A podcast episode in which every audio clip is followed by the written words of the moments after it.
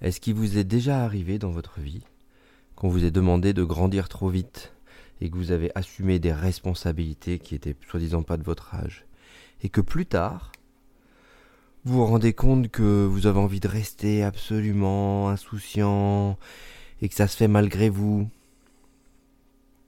Comment on fait à cet endroit-là? Quand on est forcé à grandir trop vite et qu'en même temps on a besoin d'un espace euh, d'insouciance, de naïveté, de on s'occupe de moi.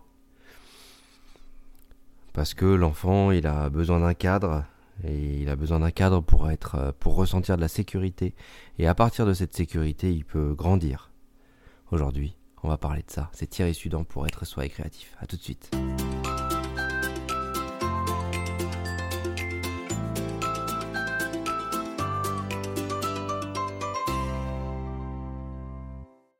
Donc reprenons les choses à la base. Quand on a des enfants, ou quand on est un enfant, on a besoin d'un cadre, on a besoin de sentir des limites. Les enfants, ils testent les adultes pour avoir des limites. Les adultes, parfois, ils sont autoritaristes parce qu'ils n'arrivent pas à poser une autorité juste. Ok? Plus vous vous rapprocherez des animaux, des chiens, des chevaux, plus vous pourrez vous pacifier avec, avec votre autorité et comment la poser d'une manière juste parce qu'eux, ils vont vous renvoyer tous les chevaux, mais les, euh, les chiens aussi, euh, s'ils montent tout le temps sur le canapé et que vous n'arrivez pas à dire non, bah ça vous montre bien que d'une manière très pragmatique, euh, votre non il peut pas être entendu, que inconsciemment vous envoyez autre chose que non. Peut-être que vous envoyez non, mais tu peux quand même essayer, peut-être que non. Non, non, un non, c'est un non qui vient poser une limite et qui reste en lien avec l'autre, qui ne demande pas de la justification et qui, vient se poser en fonction des valeurs que l'on a. Donc, quand on vient poser un cadre, un cadre s'appelle des limites. Mais il y a une grosse différence entre un cadre et des limites. Un cadre, c'est des limites qu'on va poser au départ. Soit il y a quelqu'un qui pose le cadre et des gens qui sont OK ou pas de le prendre, mais qui fonctionnent dedans. Soit on définit ensemble quels sont les contours du cadre, quels sont les contours du règle, des règles. Si vous jouez un jeu de cartes par exemple et que vous avez décidé dans ce jeu de cartes de faire plein de variantes, mais vous décidez au départ. Et quand vous avez décidé au départ, ben, personne ne peut dire quelque chose pendant le jeu. Vous avez décidé au départ des règles qui se posaient. Donc le cadre pose les règles, pose ainsi les limites. S'il n'y a pas de cadre et qu'il y a toujours des recherches de limites, ben, ça peut être de l'insécurité à l'intérieur qui vient se créer. Et dans cette insécurité, il peut y avoir de l'angoisse, il peut y avoir euh, des choses qui ne fonctionnent pas, et aussi il peut y avoir le fait qu'on retourne chez des figures d'autorité d'une manière adulte, par exemple, et, euh, et qu'inconsciemment on se retrouve à vivre euh, voilà, sécurisé par des gens et ça peut être cool, ça peut être, euh, ça peut être ok et ça peut, ça peut bien se vivre. L'idée, c'est juste d'accepter le mouvement et de regarder qu'est-ce qui a besoin de sécurité et où ça a besoin. Quand on arrive à avoir la clarté de où ça se trouve et où ça a besoin, à partir de ce moment-là, on peut s'amuser. On peut s'amuser à essayer de nourrir ce besoin de sécurité, de ramener de la cohérence dans sa vie, de poser un cadre, de se dire qu'est-ce qui est ok pour moi, qu'est-ce qui est pas ok. Et à partir de là, bah, ça va vous donner des limites. Sinon, vous allez tester à gauche, à droite. Bah, là, j'ai pas trop de limites, alors je vais tester. Vous en aurez peut-être pas conscience, mais, euh, par exemple, euh, vous allez vous retrouver avec des gens à vivre des expériences où euh, bah, vous allez clairement pas accepter le cadre qui est fourni, soit en étant rebelle, soit en se, en se sentant, euh, dans tous les cas, face à de l'autoritarisme, c'est soit de la soumission, soit de la rébellion, mais l'autoritarisme, la soumission et la rébellion fonctionnent ensemble, c'est une sorte de d'équilibre. Quand il y a choix d'autorité et que l'autorité est reconnue, et que l'autorité est une autorité qui est euh, euh, chouette, elle va être structurante. Et si elle est structurante, c'est qu'elle apporte de la sécurité. Et elle va apporter de la sécurité non pas en enlevant de la liberté, mais en permettant aux limites de bouger. Exemple, au cadre, au bord du cadre de bouger. Exemple, euh, par exemple, certains de, de mes clients euh, peuvent travailler ou échanger euh, avec des autorités de référence qui sont pour eux, par exemple les parents ou autres.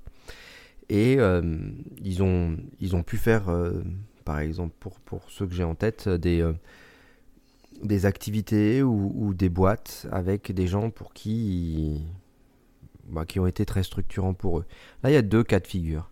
Soit la personne, elle est OK pour transmettre, par exemple, euh, une personne euh, qui a financé pour une boutique euh, le fait que la boutique puisse se le lancer, celle qui avait la boutique, bah, est-ce qu'elle a la possibilité de grandir dans les limites et d'apprendre, ça veut dire de faire les erreurs qui se passent, ou est-ce que l'autre va se dire moi je sais, moi j'en ai, monté tout plein, moi je te finance, donc moi je te mets la pression et puis je te dis ce qu'il faut faire? C'est l'autoritarisme amène la soumission et la rébellion. Par contre, quand on pose une, une, autorité juste et qu'on vient euh, poser les règles du jeu ensemble, de par exemple qui finance quoi et qui vient sur quoi, on peut éviter les ingérences. Un autre exemple, euh, un jeune qui est avec ses parents et, euh, qui travaille dans l'entreprise familiale, ses parents veulent transmettre. Ça, c'est ce qu'ils lui disent tout le temps. Par contre, dans les faits, à chaque fois qu'ils le mettent au centre, qu'ils le mettent à créer les événements pour l'entreprise familiale, à, faire venir du monde et tout, à chaque fois, ils se gardent derrière de le ramener pour maintenir l'autorité. Et donc là, dans ce rapport à l'autorité-là, et dans ce rapport à comment je m'émancipe de là, je vous disais en préambule, est-ce qu'on me demande d'être plus grand plus rapidement. Parce que si l'autorité me demande d'être plus grand plus rapidement, il y a une partie de moi qui risque d'être, de, de, rester enfant et qui risque de demander toujours aux parents ou à l'autorité de référence d'être là par manque de sécurité. L'autonomie, ça se construit, ok? On est dépendant, indépendant et puis après autonome. Mais quand on est indépendant, on ne veut pas redevenir dépendant. Donc ça veut dire que nos points de référence sont sur la dépendance. À partir du moment où on est autonome, bah on sait si on est capable de le faire soi ou si on est capable de le faire avec les autres, mais c'est beaucoup plus fluide. Donc là, dans ce qui nous occupe aujourd'hui, qui est, bah voilà, si vous avez reçu une injonction ou une pression à grandir plus vite, comment vous pouvez être bienveillant avec vous pour essayer d'aller rencontrer ce qui se sent encore enfant, ce qui n'ose pas, ce qui n'ose pas dire non, ce qui n'ose pas s'affirmer, et que vous puissiez aller aussi rencontrer ce qui a eu peur de mal faire, ce qui a eu peur de mal faire face à une autorité qui est très forte et qui impose et qui reprend la main et qui qui est là. Comment vous prenez votre place et comment vous dites là c'est là on avait décidé que c'était comme ça et c'est comme ça et c'est pas autrement si ça a besoin de d'autre chose, on en reparle. Mais à cet endroit-là, c'est important que chacun ait son autorité. Et que vous, si vous avez été dans un espace ou dans une expérience où vous n'avez pas pu grandir d'une raison ou d'une autre, de manière la plus sécurisée possible, après tout est relatif, on a parfois tous des manques de sécurité parce que la famille a contrôlé, du coup nous on contrôle, du coup on a de l'angoisse parce qu'on on, espérerait que la vie soit différente et puis on fait tout pour pas que ça se reproduise ou il peut y avoir tout plein de, sujets qui peuvent se coller sur ces analyses-là. Donc euh, la, question aujourd'hui, c'est le mouvement qui essaye de vous faire grandir plus vite, c'est le mouvement qui vous était imposé à l'époque. Donc essayez de ne pas vous accrocher à celui-là. Essayez de vous poser beaucoup plus sur ce qui a peur en vous et ce qui essaye de bien faire. À partir du moment où vous êtes sur ce qui a peur et ce qui essaye de bien faire, on calme l'élan, on pose l'élan. Et on va commencer tranquillement à s'autoriser à faire un petit peu. Parce que ce qui s'autorise à mal faire, c'est toujours par rapport à un point de référence extérieur. Et ce qui s'autorise à mal ce s'autorise pas à, mal faire, c'est toujours c'est le bien de qui?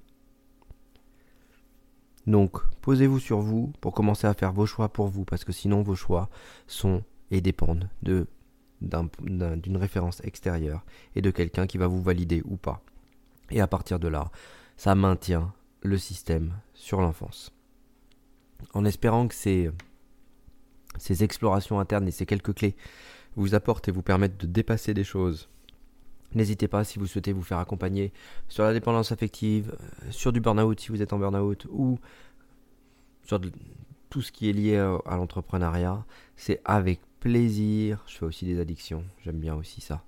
Mais euh, c'est avec plaisir que je vous accompagne. thierrysudan.com et au plaisir de... Prochain épisode, c'était Thierry Sudan pour être sur les créatifs.